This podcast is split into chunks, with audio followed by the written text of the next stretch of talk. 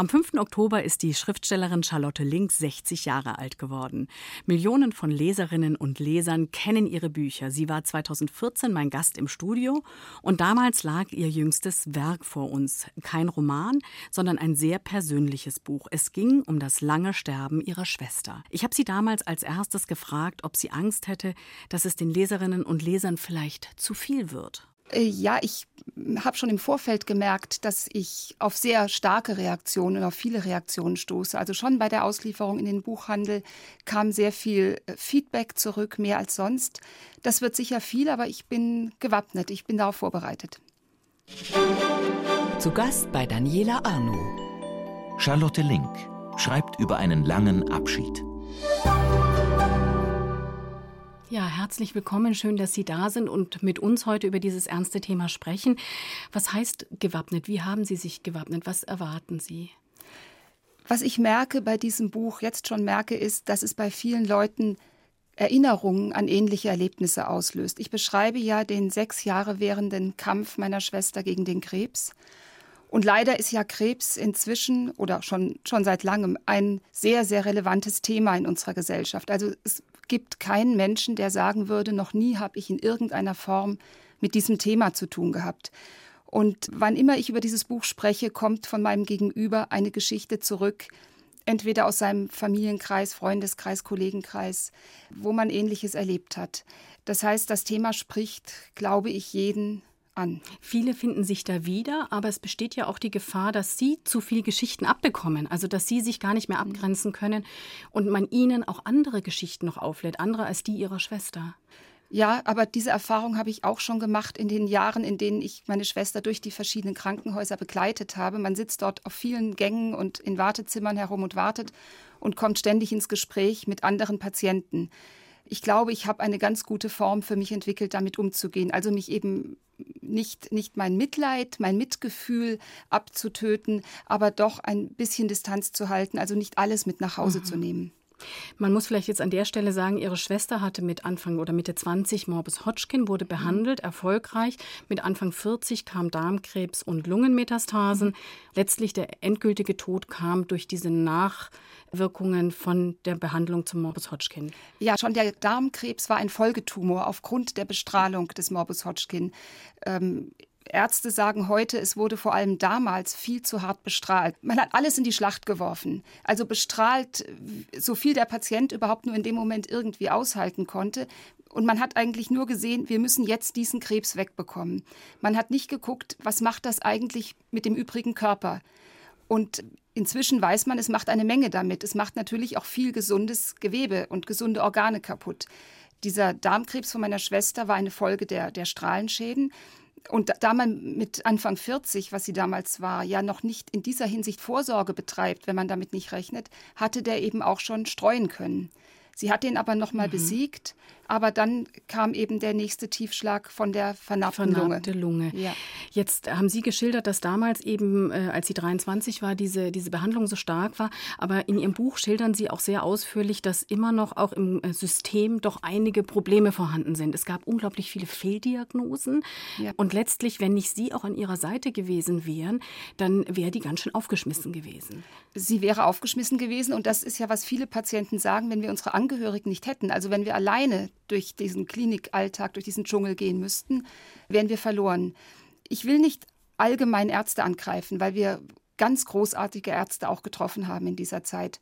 Aber tatsächlich ist es so, dass gerade mit Fehldiagnosen sehr leichtfertig um sich geworfen wird. Also wenn jemand Krebs hat, äh, liegt es nahe, dass man alles, was man bei ihm sieht und entdeckt, sofort unter dieses Vorzeichen einordnet, was man vielleicht bei einem Nicht-Krebspatienten gar nicht gleich so sehen würde. Da würde man erst mal mhm. andere Dinge überlegen. Das heißt, sie ist mehrfach mit Folgekrebsdiagnosen konfrontiert worden, die dann einfach nicht stimmten. Wobei das Schlimmste nicht einfach war, dass es diese Fehldiagnosen gab, sondern auch die Art, wie sie überbracht wurden. Also der Ton, ähm, der in den Kliniken herrscht und der zwischen Arzt und Patienten herrscht, ist manchmal so, dass es einen sprachlos macht. Konnten Sie daran im Kleinen was ändern? Konnten Sie sich da zu Wort melden und sagen, das geht so nicht, dass vielleicht eine Aufmerksamkeit in einer Klinik darauf geworfen wurde, zu sagen, wir müssen das anders machen, wir müssen darüber nachdenken, das geht so nicht? Das Schwierige ist, dass man sich in einer solchen Situation, und sie war ja wirklich sehr, sehr schwer krank, meine Schwester, da fühlt man sich so hilflos und so unterlegen. Und man muss ja immer den schwerkranken Angehörigen in der Klinik zurücklassen, während man selber nach Hause geht. Man ist sehr gebremst darin, sich dort mit irgendjemandem anzulegen. Leider. Ich habe später erfahren, dass es besser ist, dass man das tut. Wir haben es zu wenig getan. Eine Botschaft meines Buches ist auch, sich zu wehren, sich das nicht alles gefallen zu lassen. Es ist wichtig, ähm, auch Ärzten äh, zu zeigen, bis zu welcher Grenze sie gehen können und wo sie ganz klar auch zurückgewiesen werden. Ist Ihr Buch in erster Linie ein Aufklärungsbuch, ein Buch, das Missstände darstellen will? Soll es auch. Es soll auch Missstände darstellen, denn wir haben viel schlucken müssen in diesen sechs Jahren. Und ich bin der Meinung, man sollte damit vielleicht nicht einfach nur ja, das für den Rest seines Lebens mit sich herumtragen und äh, mit sich selber abmachen, sondern es ist wichtig, darüber zu sprechen, darüber zu schreiben, denn nur dann können Missstände ja auch irgendwann mal angegangen und bekämpft werden. Ich habe die Rückmeldung jetzt schon von einigen Ärzten bekommen, die sagen, es ist gut, dass jemand, der viel gelesen wird, das ausspricht. Denn diese Kollegen machen generell das Vertrauen zwischen Ärzten und Patienten kaputt und auch andere Ärzte leiden darunter. Wie schwer ist es Ihnen am Ende gefallen, Ihrer Schwester den Ärzten anzuvertrauen? Wirklich mal zu sagen, ich gehe jetzt und ich vertraue sie einfach jetzt hier den Ärzten an? Das ist ganz am Ende mir nicht mehr so schwer gefallen, weil wir glücklicherweise am Schluss einen sehr, sehr guten Arzt hatten. Da wusste ich, wird alles für sie getan. Das war dann in Ordnung. Aber es gab zwischendurch Kliniken, da ist man abends mit ganz schwerem Herzen nach Hause gegangen und hatte immer Sorge, dass bis zum nächsten Morgen wieder eine Katastrophe passiert, weil wieder irgendein Arzt ihr irgendetwas an den Kopf wirft, was nachher nicht stimmt, aber was erstmal wieder Panik auslöst. Als Angehörige, welche Unterstützung hätten Sie sich gewünscht damals? Also das war, man muss vielleicht auch den Zeitrahmen mal nennen, 2006 und 2012 ist Franziska gestorben. Ja. Ja, es wird den Angehörigen wird psychologische Unterstützung anempfohlen und in vielen Krankenhäusern auch angeboten. Es ist nur leider, ich muss jetzt schon wieder meckern, nicht so, dass man dann mit mhm. den Psychologen immer gut klarkommt. Es war dann irgendwann so, dass ich mich auch denen nicht mehr anvertrauen wollte, weil ich den Eindruck hatte, das ist ein so verquicktes System und äh, die helfen mir nicht wirklich und die helfen auch, auch meiner Schwester nicht wirklich. Das heißt, es ist eigentlich schade, weil Sie ja eben auch in Ihrem Buch beschreiben, es gibt manche ganz tolle Ärzte ja. und dass am Ende aber die Bilanz doch so relativ schlecht ausfällt. Ich glaube, das ist eben so, dass wenn, selbst wenn es 50 zu 50 ist, also genauso viel gute wie schlechte Ärzte, die schlechten wiegen fast mehr, weil es reicht im Grunde einer, der sich vollkommen falsch verhält, und dann können die anderen das gar nicht mehr wirklich auffangen und ausgleichen. Bei meiner Schwester war es zum Beispiel so, dass gleich die erste Diagnose, also die, die Krebsdiagnose, die wurde in einer Form überbracht, dass sie danach schwere Panikattacken hatte und ein ganz starkes äh, Medikament nehmen musste, von dem sie dann auch abhängig wurde, um überhaupt irgendwie weiter agieren zu können. Diese Ärztin hatte ihr die Diagnose vor die Füße geknallt mit den Worten, Sie sind tot in einem Jahr und hat überhaupt nicht bedacht, dass vor ihr ein Mensch sitzt, der das ja in der Sekunde zum ersten Mal hört. Zu dem Zeitpunkt ein zweijähriges Kind ein hat. Zweijähriges Kind hat, selber gerade 41 geworden ist, also auch nicht das Alter, in dem man unbedingt damit rechnet. Und dass, dass das für die eine, eine Traumatisierung bedeutet. Psychologen haben später bestätigt, dass sie schwer traumatisiert war. So hätte man diese Diagnose mhm. nicht überbringen dürfen. Wie sind Sie mit Ihrer Wut umgegangen? Ich habe sie runtergeschluckt. In den sechs Jahren habe ich sie runtergeschluckt, weil man ist Angehöriger, man ist aber nebenher ja auch noch berufstätig, man hat seine Familie, man funktioniert auf so vielen Ebenen. Ich konnte mir Wut nicht leisten. Dafür war keine Energie mehr da. Es, es musste irgendwie funktioniert werden. Die Wut ist eigentlich heute erst so richtig da oder sie war da auch, als ich begonnen habe, das Buch zu schreiben. Hat das Buch geholfen, die Wut in den Griff zu bekommen? Ja, so ganz Oder eher verstärkt noch. Manchmal auch verstärkt, mhm. aber es tut einfach gut, habe ich dabei wieder festgestellt, es tut gut, wenn man deutlich sagt, was los ist und wenn man es nicht bei sich behält. Bayern 2, 1 zu 1 der Talk und Sie hören die Wiederholung des Gespräches mit der Schriftstellerin Charlotte Link von 2014. Vor ein paar Tagen ist sie 60 geworden und wir gratulieren von Herzen. Als sie bei uns zu Gast war, hatte sie gerade ihr erstes autobiografisches Buch geschrieben über einen langen Abschied von ihrer schwerkranken Schwester Franziska. Frau Link, die Franziska war zwei Jahre jünger als Sie. Haben Sie noch Erinnerungen dran, als sie auf die Welt gekommen ist, als Sie zwei waren und plötzlich ein Schwesterchen da war? Ja, ich war sogar noch jünger. Ich war anderthalb, als sie Aha. auf die Welt kam. Sie war anderthalb Jahre jünger. Und äh, nein, den Moment weiß ich nicht mehr. Mhm. Also da hat man ja keine bewusste Erinnerung an das Alter für mich in der Erinnerung ist es so, als ob sie immer da gewesen wäre. Also ich erinnere keine Zeit meines Lebens, die ich ohne sie war. Sie war einfach immer da und äh, alte Bilder erzählen mir, dass ich sie offensichtlich als ein ganz großes Geschenk von Anfang an empfunden habe, denn ich habe sie permanent mit mir rumgeschleppt. Ich war bei ihr, ich habe ihre Hände gehalten, sie im Arm gehalten, sie rumgeknuddelt. Sie war für mich, glaube ich, wie eine ganz tolle, große, echte Puppe, die ich plötzlich bekommen habe und ähm, die ich sehr in Besitz genommen habe. Wie war das dann später, als Sie ein bisschen älter waren und Sie schon ausgegangen sind und die kleine Schwester mit wollte? War sie dann immer noch die angenehme Puppe, die Sie mitgenommen haben oder hätten Sie die da lieber zu Hause gelassen? Ja, da gab es dann natürlich auch Phasen, da hat man sich so ein bisschen mhm. mehr voneinander separiert und äh, da war sie dann sauer, weil sie noch nicht so viel durfte wie ich und ich fand aber, mir steht das zu, weil ich ja älter bin. Aber ähm, im Grunde hat sie dann auch ein bisschen davon profitiert, weil die Jüngeren dürfen ja dann manches auch schon früher als man selbst, weil die Eltern sagen, ach komm, jetzt mach halt, bevor, bevor das ein endloses Gezicke gibt. Ja, oder bei Ihnen mitgehen dürfen auch ja. mal. Hatten Sie gemeinsame Freunde oder hatte jeder so seinen eigenen Freundeskreis? Wir hatten jeder einen eigenen Freundeskreis, so wie wir auch ja später jeder ein ganz eigenes Leben, also eigenes Berufsleben, eigenes Familienleben hatten. Wir waren nicht Schwestern die so zusammenkluckten, dass sie den Rest der Welt ausgegrenzt hätten. Das fand ich immer sehr gut bei unserer Beziehung. Also jeder hatte ihr eigenes Leben, ihre eigenen Interessen. Teilweise waren die gar nicht vereinbar miteinander. Zum Beispiel war meine Schwester leidenschaftliche Reiterin, liebte es, mit Pferden zusammen zu sein. Ich habe panische Angst, mich auf ein Pferd zu setzen. Da hat sie mich nie dazu bekommen. Also wir haben sehr unser eigenes Leben gehabt, aber waren wie ganz, ganz gute Freundinnen, die sich bei jeder Gelegenheit dann eben wieder miteinander verständigen und äh, miteinander austauschen. Sie haben mal gesagt, dass Sie so eine Art Gefühl des, der Zwillingsschaft hatten, also dass Sie das Gefühl hatten, dass Ihre Schwester ein bisschen wie eine Zwillingsschwester ist. Woran machen Sie das fest? Was ist da das seelische, die seelische Gemeinsamkeit?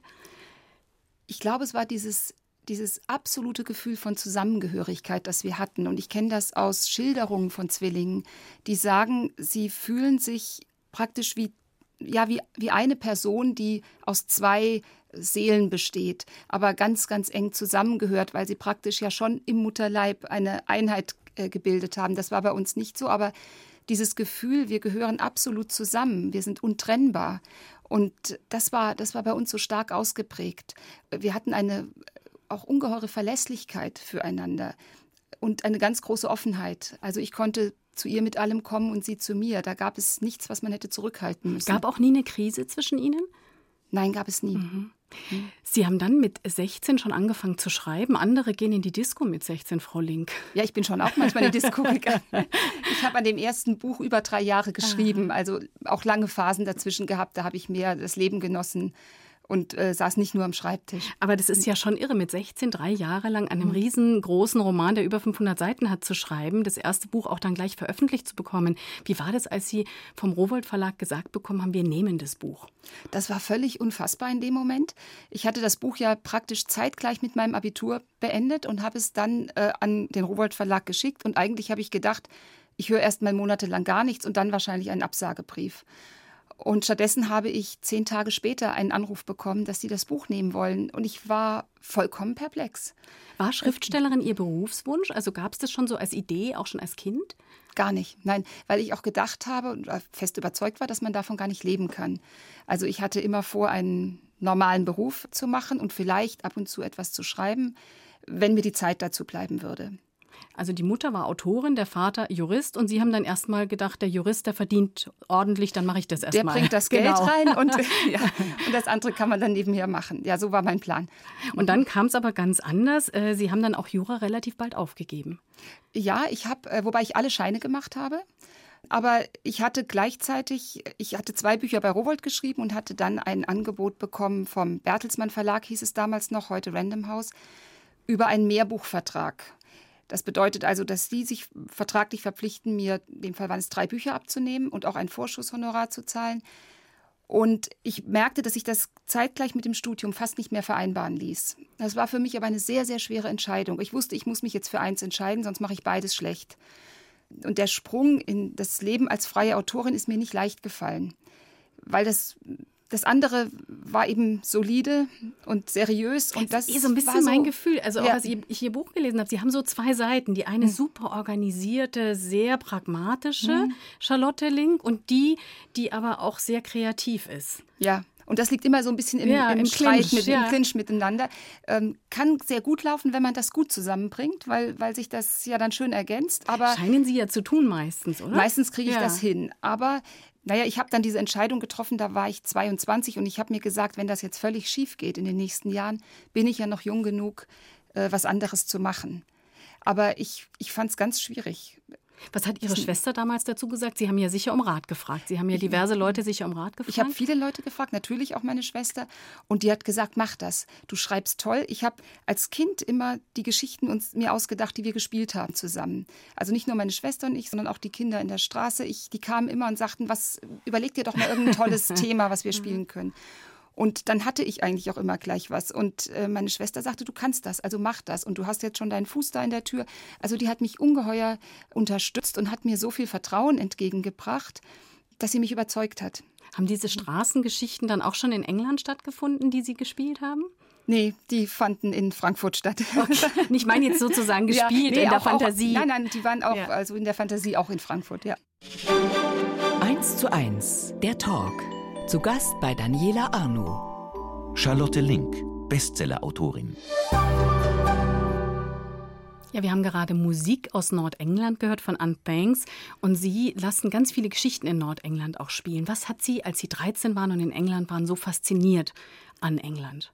Das ist ganz schwer zu sagen. Ich bin ähm, ja mit 13 oder 14, weiß gar nicht mehr genau, zum ersten Mal dorthin gekommen und es war sofort ein Gefühl von nach Hause kommen, obwohl ich vorher noch nie da war. Also ich habe sowohl die Landschaft als auch die Architektur, als auch die Menschen und vor allem die Sprache sofort als etwas erkannt, was in irgendeiner Form zu mir gehört.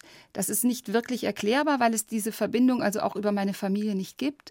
Aber man kennt das ja. Manchmal hat man ja eine spontane Liebe mhm. zu etwas, zu einem Menschen oder einer Landschaft oder was auch immer. Und das war eben bei mir England. Und ich bin dann jedes Jahr dorthin gefahren und als ich mit 16 anfing, mein erstes Buch zu schreiben, war es überhaupt keine halbe Sekunde Überlegung, wo es spielen würde. Was macht England aus? Also warum bietet es sich als Schauplatz für Ihre Geschichten an? Ist es tatsächlich Ihre persönliche Bindung oder ist es auch einfach eine gute Kulisse für Geschichten? Ja, ich glaube, es ist schon auch eine gute Kulisse für Geschichten. Aber ähm, ich würde sagen, für mich der, der Grund, es, es zu wählen als Schauplatz, ist tatsächlich meine Bindung daran. Ich fühle mich dort wohl und ich fühle mich dort zu Hause. Und äh, das bedeutet, dass wenn ich dorthin komme, springt meine ja, meine Intuition an, mit der ich Geschichten finde. Ich bin dort und es kann einfach irgendein Pub sein, in dem ich ein paar Gesprächsfetzen höre oder eine Landschaft oder was auch immer. Und dann fängt dieses ähm, ja, dieser kreative Prozess an, dem sich so Bilder und Eindrücke addieren, bis sie eine Geschichte ergeben. Und das funktioniert bei mir offensichtlich besonders gut an einem Ort, den ich sehr mag und mit dem ich mich sehr vertraut fühle. Das heißt, dass Sie auch eigentlich alle Orte besuchen, in denen die Geschichten spielen. Fahren Sie ja. vorher hin oder ist erst die Geschichte da und Sie suchen dann den Ort? Also fast immer ist es so, dass ich den Ort vorher kenne. Meistens einen, den ich eher zufällig kennengelernt habe bei irgendeiner Reise. Häufig war es dann schon eine Recherchereise, bei der man aber durch einen anderen Ort in irgendeiner Form durchkam und der mir hängen geblieben ist. Und wenn ich dann eine Geschichte habe, denke ich, die könnte eigentlich ganz gut in diesem Ort äh, spielen, wo ich mal zwei Nächte geschlafen habe, als ich auf dem Weg woanders hin war. Und dann fange ich an, das Buch zu schreiben, sehr stark aus der Erinnerung dieses Ortes heraus und mir dabei aber noch all die Punkte zu notieren, die jetzt offen sind. Äh, denn zu dem Zeitpunkt kenne ich diesen Ort dann meistens nicht wirklich gut. Und wenn ich aber genau weiß, wonach ich dann suchen muss und was ich klären muss, fahre ich nochmal hin. Und das ist dann eine ganz konkrete Recherchereise. Das alles abklappere, was, was noch offen ist. Warum ist Ihnen so wichtig, dass es reale Orte sind? Es sind ja Fantasiegeschichten. Warum muss dieser Ort real sein? Ja, es sind zwar Fantasiegeschichten, aber es sind ja sehr realistische Geschichten. Also äh, das, was diesen Menschen passiert, und damit meine ich nicht nur die, die Krimi-Handlung, sondern ich meine vor allem, wie sie leben, welche Probleme sie haben, in welchen Beziehungen sie zueinander stehen, wie sie auch geprägt sind von dem Land, in dem sie leben, von den Problemen dieses Landes. Das ist ja alles real. Und für mich fühlt es sich dann stimmiger an, wenn ich sage tatsächlich, es ist eben diese Stadt. Zum Beispiel äh, schreibe ich jetzt gerade ein Buch, das spielt zu einem großen Teil in Liverpool, was eine Stadt ist mit ganz, ganz starken sozialen Gegensätzen, hohem Arbeitslosigkeitsproblem. Das ergibt eine andere Geschichte, als wenn dieselbe Geschichte an einem weitaus idyllischeren Ort in England spielen würde. Und das hm, wirkt sich auf die Figuren aus und deshalb ist es wichtig. Es sind eben reale Orte. Sie wohnen dort nicht, sondern Sie fahren hin und sagen aber, dass eben England ein, ein, eine Region ist, in der Sie sich sehr zu Hause fühlen. Ähm, wäre es unmöglich, dort zu wohnen, weil es einfach sein muss, dass Sie nicht dort sind für Ihre Fantasie? Also, dass es auch den Rest Fantasie hat oder könnten Sie dort auch wohnen? Ich glaube, ich könnte dort auch wohnen. Aber ich habe mich schon manchmal gefragt, ob man, wenn man an einem Ort wohnt, ob man dann vielleicht auch, ob der ein bisschen Faszination für einen selbst verliert. Das ist natürlich eine Möglichkeit. Trotzdem würde ich, wenn es die Umstände erlauben würden, würde ich wahrscheinlich in England wohnen. Das geht nur aufgrund des Berufes meines Mannes nicht. Sie sind in Wiesbaden, mhm. wohnen da mit Ihrem Mann und Ihrer Tochter und wahrscheinlich können Sie es noch mal überlegen, wenn Sie noch mal zehn Jahre drauflegen oder 15 und dann für die Berentung. Wenn, wenn mein Mann äh, aufhört zu arbeiten, dann sind wir flexibel. Insgesamt haben wir vorhin schon gesagt, sind Sie ja ein sehr organisierter Mensch. Ich finde auch diese Tatsache, dass Sie da an die Orte fahren, dass Sie da wieder das an realen Orten stattfinden lassen, dass die Hausnummern stimmen müssen und so. Das zeigt ja wieder das, was wir vorhin schon auch gesagt haben, dass sogar in den Büchern diese organisierte Charlotte Link ist und die kreative. Wann merkt man Ihnen, also außer in dem, was man von Ihnen liest, mal im Miteinander mit Ihnen so diese kreative, explodierende Charlotte? Ich glaube, die merkt man in meinem privaten Umfeld durchaus, weil ich ein Mensch, ich bin ein, ein sehr emotionaler Mensch, wenn ich mich nicht hm, sehr stark konzentrieren muss oder beherrschen muss oder eben an die Öffentlichkeit gehen muss. Ein, ein schnell verletzbarer Mensch, ein sehr schnell wütend zu machender Mensch, ich habe das nur sehr gut unter Kontrolle, aber wenn man sich dann an einem sehr vertrauten Ort befindet, mit sehr vertrauten Menschen, dann ist man natürlich anders. Dann ist man anders, als, mhm. als man in der Öffentlichkeit ist. Und da bin ich jemand, der sehr stark und sehr schnell zeigt, wie ihm zumute ist. Sie gehen ja jetzt äh, nach vielen Jahren erstmals sehr offensiv wieder in die Öffentlichkeit, auch mit Ihrem neuen Buch über das Sterben Ihrer Schwester. Haben Sie da lange drüber nachgedacht vorher, was das bedeutet? Weil Sie eben sagen, Sie sind an sich in der Öffentlichkeit kontrolliert, nur im Freundeskreis oder in der Familie nicht. Also war das ein langer Weg der Entscheidung zu sagen, ich gehe mit dieser persönlichen Geschichte nun jetzt wirklich in die Öffentlichkeit? Das Buch ist eigentlich zu mir gekommen, nicht ich zu dem Buch.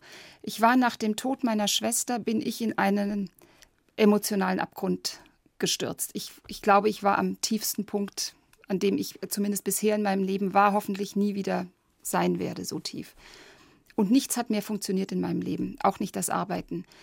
Und ähm, ich spürte ganz stark das Bedürfnis, ich muss da etwas verarbeiten, was in diesen sechs Jahren passiert ist. Ich muss etwas von der Trauer verarbeiten, von dem Schmerz, aber auch von dem, was man hat wegstecken müssen bei dieser Odyssee durch die Kliniken. Das, solange das nicht raus ist und verarbeitet ist, werde ich nicht mit einem normalen Leben weitermachen können. Ich musste dieses Buch schreiben. Und als ich es begonnen hatte, habe ich mich schon gefragt, du gibst viel von dir preis. Du willst auch eine Botschaft mit dem Buch, mehrere Botschaften sogar unter die Menschen bringen. Das bedeutet, du musst damit rausgehen. Es macht auch gar keinen Sinn, sich hinter einem Buch, in dem man sich so öffnet, dann später zu verstecken. Also man kann dann auch wirklich rausgehen. Wirst du das schaffen? Aber dann habe ich, ich habe gewusst, da ich nicht anders kann, als dieses Buch zu schreiben, ist das, ich habe keine Option. Also ich muss das so machen. Und was immer daraus wird, es war ein alternativloser Weg. Wer war der Erste, der die Zeilen lesen durfte, konnte? Meine Mutter. Mhm. Die ja auch sehr betroffen war. Die hat sich ja. in diesen sechs Jahren extrem um ihre Tochter gekümmert und äh, war sehr, sehr viel bei ihr auch zu Hause und hat sich um die Kinder gekümmert. Ja, weil meine Franziska hatte eben einen jugendlichen Sohn. Mhm. Und, und ein zweijähriges genau. Kind. Und äh, das war natürlich auch ein, eine Tragödie, weil ihr, ihr, Mann als Freiberufler überhaupt nicht äh, einspringen konnte und ein zweijähriges Kind auf einmal ohne Mutter da saß. Für Hunde macht sich mein Gast heute in 1 zu 1 der Talk auch stark. Bestsellerautorin Charlotte Link rettet Hunde aus Tötungsstationen.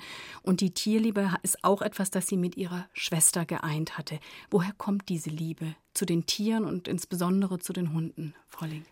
Ich glaube, dass das dadurch ähm, ins Leben gerufen wurde, als wir noch relativ klein waren oder ja, Kinder, Teenager in diesem Alter. In Hessen groß geworden? In Hessen groß geworden. Wohnte neben uns eine, eine Nachbarin, die sehr engagiert im Tierschutz war. Und die hat uns in jedem Herbst hm, aufgefordert, ob wir nicht auch für den Tierschutzverein sammeln würden. Damals zog man dann eine Woche durch die Siedlung mit so großen Gelddosen und hat Geld gesammelt. Und das haben wir natürlich einfach erstmal nur aus Begeisterung gemacht, weil das irgendwie spannend war.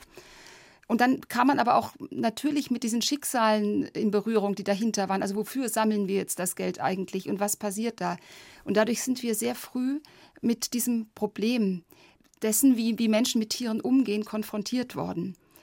Und haben einfach in einem sehr jungen Alter bereits Antennen dafür entwickelt. Sie haben auch den Hund von Ihrer Schwester dann übernommen, als sie mhm. gestorben mhm. war. Hatte das auch nochmal eine, eine Verbindung zur Schwester gebracht, also dass Sie im Geiste ihr auch nochmal näher waren, weil Sie sich um Ihren Hund kümmern konnten? Ja, ich habe äh, einfach gewusst, das ist auch, was sie von mir erwartet. Wir haben es ja auch geschafft. Sie hatte ja nicht nur Hunde, auch Pferde. Ich habe auch vier Pferde äh, geerbt und drei Schafe.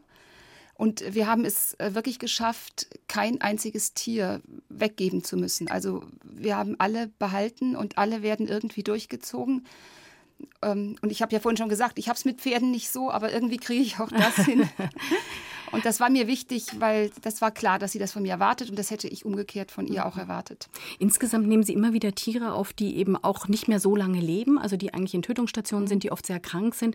Das heißt für Sie, dass Sie einfach im Alltag auch relativ häufig Abschied nehmen müssen von Lebewesen, die Ihnen sehr lieb sind. Ja, das stimmt. Also ich, ich nehme ja Hunde vor allem auf aus, aus eben den Tötungsstationen und da gibt es auch viele Welpen, die werden sehr leicht und sehr schnell vermittelt, aber wer eben nicht vermittelt wird, sind die alten Hunde und die kranken Hunde. Und meistens trifft sich das beides. Ja, die sind dann manchmal länger bei mir, als ihnen vorher prognostiziert wird, weil sie schon noch mal sehr aufblühen. Aber es sind häufige, relativ rasche Abschiede. Also so die 14 Jahre, die man sonst mit einem Hund hat, die habe ich nicht. Aber das, äh, das gute Gefühl dabei ist, dass man wirklich weiß, dieses Tier ist eben nicht auf grausame Weise in, ein, in einem osteuropäischen Sammellager für Hunde umgebracht worden, sondern es hat noch mal gut leben können und äh, hat einfach noch mal ja den Menschen auch als Freund kennengelernt und nicht nur als Feind und Verfolger. Und geht für mein Gefühl dann immer auch irgendwo versöhnt aus dem Leben. Waren Ihre Tiere auch ein Trost für Sie, als Ihre Schwester krank war und als sie dann gestorben ist? Also haben die Tiere es auch ein bisschen gemerkt, dass sie jetzt vielleicht ein bisschen auch als Frauchen besondere Zuwendung brauchen? Das merken Tiere ja immer, besonders Hunde. Also Hunde merken das sofort und, und kommen dann an und, und lecken einem übers Gesicht, weil sie merken, man mhm. hängt gerade so richtig durch. Muss man sich auch fragen, ob man das will? sie kriegen alle regelmäßig eine Wurmkur, ja. also keine Sorge. Und ähm, ja, natürlich ist Tröst. Also alles in so einer Phase, wo man, wo man einfach Wärme findet. Tiere, an die man sich ankuscheln und in deren Fell man reinweinen kann, sind ein großer Trostfaktor. Aber auch Kinder, die man dann selber in den Arm nimmt. Und auch der, der Ehemann natürlich. Also tatsächlich war das auch eine Phase, wo ich meinen Mann sehr gebraucht habe. Wie groß war aber die Belastung für die Familie? Also einerseits hatten Sie die Liebe von ihm, aber andererseits hat es auch bedeutet, Sie waren oft weg, Sie waren oft mhm. traurig, mhm. Sie waren oft mit sich und Ihrer Schwester beschäftigt. Das war manchmal auch schwierig. Es ist ja immer für den Partner, für, ein, für einen Menschen ganz schwierig, wenn der Partner trauert oder auch gegen eine solche Krankheit kämpft. Äh, wie Sie sagen, man ist total anderweitig beschäftigt, mit, man ist fokussiert auf etwas anderes. Der, der andere findet eigentlich gar nicht mehr statt. Mein Mann war in diesen sechs Jahren für mich über eine lange Zeit vor allem derjenige, der mir irgendwie den Rücken frei halten musste. Auch mit ihrer Tochter. Ähm, sich um unsere Tochter kümmern, um unsere Tiere kümmern, irgendwie die Sache am Laufen halten neben seinem Beruf, weil ich viel unterwegs und weg war und halt auf Krankenhausfluren herumsaß. Und natürlich hat er sich da manchmal auch ein bisschen an den Rand geschoben gefühlt. Aber insgesamt war er sehr stabil. Und welche Strategien hatten Sie für sich selber, ähm, dass Sie eben in dieser Zeit, wo Ihre Schwester krank war, nicht selber kollabiert sind? Für mich war meine Arbeit ganz wichtig. Ähm, ich habe sehr viel, ich habe ja drei Bücher in der Zeit geschrieben und habe immer wieder festgestellt, dass dieses an den Schreibtisch gehen und sich auf ein Buch konzentrieren, das ist einfach eine Arbeit, die sehr viel Konzentration erfordert. Da ist es mir immer gelungen, mal aus diesem Krebs-Krankenhaus äh, ein Stück rauszugehen, um mich wirklich auf etwas anderes zu konzentrieren. Und dabei ging es mir besser. Also meine Arbeit wurde für mich auch eine Fluchtmöglichkeit in der Zeit. Aber eben, wie Sie vorhin geschildert haben, dann nach dem Tod erstmal nicht. Also da dann war nicht. dann erstmal tatsächlich die große Krise ja. und der Zusammenbruch da. Ja, das ist ja typischerweise, wenn dann der Kampf vorbei ist und der Kampf verloren ist, dann bricht man zusammen, nicht vorher. Ihre Mutter, wir haben auch darüber schon gesprochen, hat sich ganz aufopfernd um ihre Schwester gekümmert. Und ihrer Schwester war das dann sogar irgendwann zu viel. Was ist da so das richtige Maß? Weil die Schwester, äh, die Franziska mit über 40, die wollte ja auch eigentlich immer die Starke selber sein. Mhm. Wie ist ihre Mutter damit umgegangen und wie ist Franziska damit umgegangen, dass sie doch in so einer Abhängigkeit waren? Ja, das war natürlich äh, wirklich schwierig, weil man als, als erwachsene Frau, sie war verheiratet, sie hatte zwei Kinder, sie war es gewöhnt, ihr Leben alleine zu managen. Und je weiter die Krankheit voranschritt, umso hilfbedürftiger wurde sie. Da ist vielleicht die eigene Mutter nicht mal der beste Mensch, äh, weil dann natürlich dann auch so, die Mutter geht dann schnell wieder so in diese Mutterrolle halt rein und macht äh, die Tochter wieder zum Kind und die rebelliert dann. Also das knirschte da schon auch manchmal zwischen den beiden. Gleichzeitig war aber meine Mutter für sie natürlich der Mensch, dem sie am meisten vertraut hat, dem sie auch am liebsten ihr, ihre Kinder anvertraut hat. Da wusste sie, es läuft auch alles so, wie sie das gerne hat und die Kinder sind glücklich mit ihr. Deswegen äh, war das schon letztlich die richtige Lösung. Aber man muss ja überhaupt, wenn jemand krank ist, man muss sehr, sehr diese Gratwanderung dauernd beachten. Mhm. Hilfe anzubieten, aber nicht mit Hilfe ersticken förmlich. Ist ja auch, glaube ich, für Sie schwer gewesen, so wie Sie es im Buch beschreiben, dass Ihre Schwester ja auch ganz lange immer noch gesagt hat, es geht ihr ganz gut. Und die, sie war wahnsinnig abgemagert am ja. Schluss und hat immer noch behauptet, nein, sie sei nicht abgemagert und es ginge schon alles. Das dann auch zu akzeptieren oder beziehungsweise dann einzugreifen, auch wie Sie sagen, gerade diese Gratwanderung. Ja. Wo greife ich ein? Wo akzeptiere ich aber Ihre Aussage? Ja, man, man will ja auch diesen erwachsenen Menschen nicht entmündigen. Mhm. Und wenn sie sagt, natürlich mit, äh, was war sie da, 45, ich bin, ich habe keinen Hunger, ich will nicht essen und sie hatte aber schon seit Tagen nichts mehr gegessen und man war verzweifelt. Äh, man kann aber nicht sagen, du isst jetzt, weil ich dir das und die befehle. Mutter schon gleich gar nicht. Die Mutter schon gleich gar nicht und die Schwester im Grunde auch nicht. Da ist man schon sehr hilflos. Und da ist man auch tatsächlich als Familie völlig überfordert im Grunde. Hatten Sie jemanden, der Ihnen da Rat gegeben hat, der, der Sie begleitet hat im Umgang mit Ihrer Schwester? Nein, gar nicht. Mhm. Hätten Sie sich im Nachhinein gewünscht? Also ich meine, es mhm. lässt sich immer schwer sagen, was man im Nachhinein ja, machen würde. Ja, vielleicht hätte es manchmal geholfen, aber tatsächlich war für sowas irgendwie überhaupt kein Raum mehr. Mhm.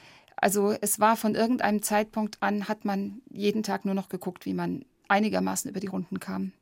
Also ich hätte gar nicht die Zeit gehabt, noch zu jemandem zu gehen, um mich beraten zu lassen. Zu Gast bei Daniela Arno. Charlotte Link schreibt über einen langen Abschied. Ja, den sie von ihrer Schwester nehmen musste. Sie war sechs Jahre krank, Franziska, und ist dann im Alter von 46 Jahren gestorben. Frau Link, wenn Sie Sätze hören oder gehört haben, wie das Leben geht weiter, die Zeit heilt Wunden, was tobt da in Ihnen? Ach, dann denke ich immer, man sagt das so leicht äh, dahin. Ähm, und ich glaube, oft kommt äh, da der, der Wunsch der anderen zum Ausdruck, man möge doch möglichst schnell wieder die sein, die man vorher war und jetzt auch wieder einfach für die anderen und gut zu handeln und äh, eben nicht ein schmerzgebeuteltes Wesen. Und vor allem man selbst denkt dann auch, ja, ich muss jetzt wieder funktionieren, ich muss wieder die Alte sein. Und das klappt halt dann nicht immer so, wie es wie es erwartet wird. Ist schon sowas wie Boden unter den Füßen wieder da bei Ihnen? Oder ist es noch ein bisschen instabil? Es ist ein instabiler Boden, so mhm. würde ich sagen. Äh, es hat mir geholfen, das Buch zu schreiben. Und ähm, was mir halt über das Buch auch so klar geworden ist, und das ist jetzt vielleicht in der Sendung noch gar nicht ganz so rübergekommen, ich sehe auch im Nachhinein meine Schwester überhaupt nicht als ein Opfer mhm. in dieser ganzen Sache. Man muss immer sehen, auch wenn sie am Schluss durch diese Vernarbung der Lunge aus den alten Strahlenschäden gestorben ist, aber sie hat einen Krebs besiegt, der als nicht besiegbar galt. Für mich ist das ein, eine Geschichte über das Kämpfen und das Siegen, auch wenn am Ende der Tod stand. Und ich sehe meine Schwester einfach als eine ungeheuer starke und siegreiche Frau.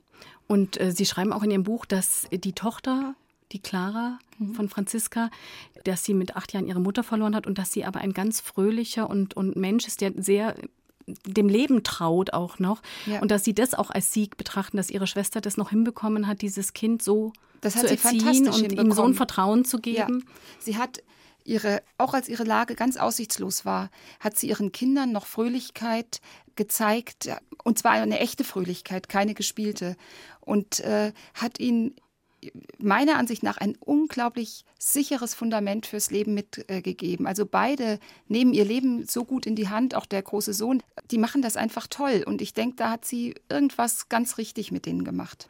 Als die Diagnose am Anfang kam, hat ihre Schwester gesagt, dass sie gerne möchte, dass die Tochter sie in Erinnerung behält, dass sie eben nicht so früh stirbt, dass die mhm. Tochter keine Erinnerung mehr hat, sondern dass es ein Bild von ihr geben soll, dass die Tochter weiß, wie sie gesprochen hat, gelacht hat. Ist das gelungen und wie präsent ist Franziska auch in der Familie noch?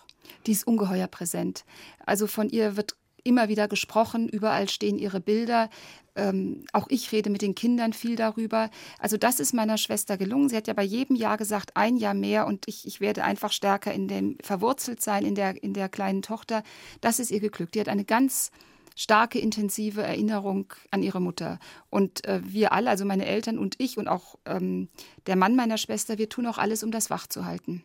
Was glauben Sie, was ist da das richtige Maß? Äh, dass man einerseits immer wieder sich erinnert, auch trauert, aber sich auch mit der Verstorbenen ja freut mhm. über Sachen. Also mhm. Sie wissen ja wahrscheinlich auch, wann Franziska gelacht hätte und worüber ja. sie sich gefreut hätte. Und wann muss man aber auch sagen, wir müssen wirklich Abschied nehmen, wir müssen jetzt in eine andere Richtung gehen. Ich glaube, es geht schon jeder. Also speziell die Kinder gehen ihren Weg. Wenn mich meine Nichte anruft, dann reden wir zunächst mal nicht über ihre Mutter, sondern sie erzählt mir, welchen Stress oder Freude oder was auch immer sie mit ihren Schulfreundinnen hat. Also die steht komplett im Hier und Jetzt. Aber mir ist es wichtig, ab und zu ihr zu sagen, guck mal, das hätte deine äh, Mutter jetzt toll gefunden oder diesen Aufsatz von dir hätte sie ganz toll gefunden mhm. und da wäre sie stolz auf dich und wie du das jetzt machst. Und dann ist sie auch immer ganz glücklich und sagt, ja, da würde äh, sich die Mama jetzt sicher freuen. Mhm. Und ich denke, das ist ein ganz gutes Maß, dass man ihre Mutter aber immer einfach noch ein bisschen teilhaben lässt. Führen Sie Gespräche mit Ihrer Schwester? Ja. Ja, ich frage sie vor allem oft. Ich, mhm. ich frage ähm, sie um Rat und dann lausche ich so in mich rein. Äh, weil ich sie ja so gut kenne, weiß ich eigentlich immer, was sie jetzt sagen würde. Wie streng sind Sie mit anderen geworden, die mit alltäglichen Problemen kommen, wenn eine Freundin sagt, ich habe drei Kilo zu viel oder ähm, ich habe irgendwas nicht abgegeben oder ich habe einen Strafzettel. Mhm. Äh, wie streng sind Sie da mittlerweile? Ach, da bin ich eigentlich immer noch ganz locker, weil ich das auch bei mir merke. Natürlich haben sich Gewichtungen verschoben, aber ich ertappe auch mich immer wieder dabei, dass ich mich ganz furchtbar über etwas aufrege, was ich bei näherem Hinschauen wirklich sagen müsste, das ist Quatsch. Also sich darüber aufzuregen, ist völliger Blödsinn, aber man ist halt ein Mensch und ja, man, man, man sagt sich nicht das ganze Leben immer zu, was einem viel Schlimmeres passieren könnte. Hat sich Ihr Glaube verändert? Der ist seltsamerweise stärker geworden, weil der schon in dieser ganzen Zeit für mich auch ein Rettungsanker war. Ich habe vorher gar nicht so viel mit Glauben, ich war kein ungläubiger Mensch, aber ich habe im Grunde nicht wirklich viel darüber nachgedacht. Und äh, als es so ganz, ganz schlimm wurde, habe ich gewusst, ohne dass ich dieses Gebiet vertiefe in meinem Leben, stehe ich das jetzt nicht durch. Ich brauche irgendjemanden, an dem ich mich festhalten kann. Und zwar jenseits von dieser Welt, jenseits von den Menschen um mich herum. Da. Und dann habe ich das für mich intensiviert. Sie haben auch mal einen Pfarrer besucht, als Sie nicht mehr weiter wussten? Ja, und das war für mich wirklich untypisch. Ich hatte nie irgendetwas mit der Kirche am Hut. Aber ich war so verzweifelt und ich, ich wollte irgendwie diesen, diesen Glauben eben in mir in, äh, intensivieren und äh, brauchte einen Vermittler dafür. Und bin zu dem Pfarrer unserer Gemeinde gegangen mit eingezogenem Kopf, weil ich nie in seiner Kirche gewesen bin. Und ich dachte, na, der wird sich auch sagen, jetzt kommt sie. Und ähm, aber vorher hat sie sich sonntags nie blicken lassen. Aber er ist absolut großartig damit umgegangen äh, und hat mich so aufgefangen und aufgebaut und mir so viel Sicherheit gegeben dass ich also auch meine Einstellung zur Kirche seitdem etwas verändert habe. Ihre Schwester hat mal zu Ihnen gesagt, freu dich doch einfach, dass du atmen kannst. Ja. Gelingt Ihnen das immer häufiger, sich diesen ja. Satz zu sagen? Den, der ist ja für mich schon so ein, ein Satz, den ich mit mir rumtrage. Und gerade wenn ich in solchen Situationen bin, wie ich es gerade geschildert habe, wo ich merke, ich reg mich jetzt wieder über wirklichen Mist auf und das ist es einfach nicht wert. Und dann muss ich eben an diese Szene denken, als sie mir das sagte. Da regte ich mich auch über, über Nichtigkeiten auf und sie hatte schon diese schweren Lungenprobleme und sagte dann eben, freu dich doch einfach, dass du atmen kannst, weil das war für sie so ein riesengroßes Problem geworden. Und dann denke ich, ja, es stimmt einfach. Äh, wir haben wirklich ganz, ganz vieles im Alltag, wo wir einfach nur dankbar sein können, dass es funktioniert. Es ist nicht selbstverständlich. Und solange es noch geht, sollte man das im Auge haben. Und das ist wirklich ein wirkungsvolles Mittel, einen dann auch ein bisschen runterzufahren, während man sich gerade über irgendein ein, ein Blödsinn so richtig echauffiert. Ich danke Ihnen ganz herzlich für dieses wunderbare Schlusswort. Vielen Dank, dass Sie heute in 1 zu 1 der Talk waren. Charlotte Link, Vielen Dank. Das war eins zu eins der Talk mit der Schriftstellerin Charlotte Link, eine Wiederholung des Gespräches von 2014 zu Ehren ihres 60. Geburtstages am 5. Oktober. Sie finden das Gespräch in der ARD Audiothek und dort gibt es viele weitere Angebote zum Nachhören, zum Beispiel den Orchester-Podcast von Anne Schönholz, Geigerin im Symphonieorchester des Bayerischen Rundfunks. Dieser Podcast gibt Einblicke in das Orchesterleben hinter der Bühne und zeigt, dass es auch im BR BSO sehr menschelt.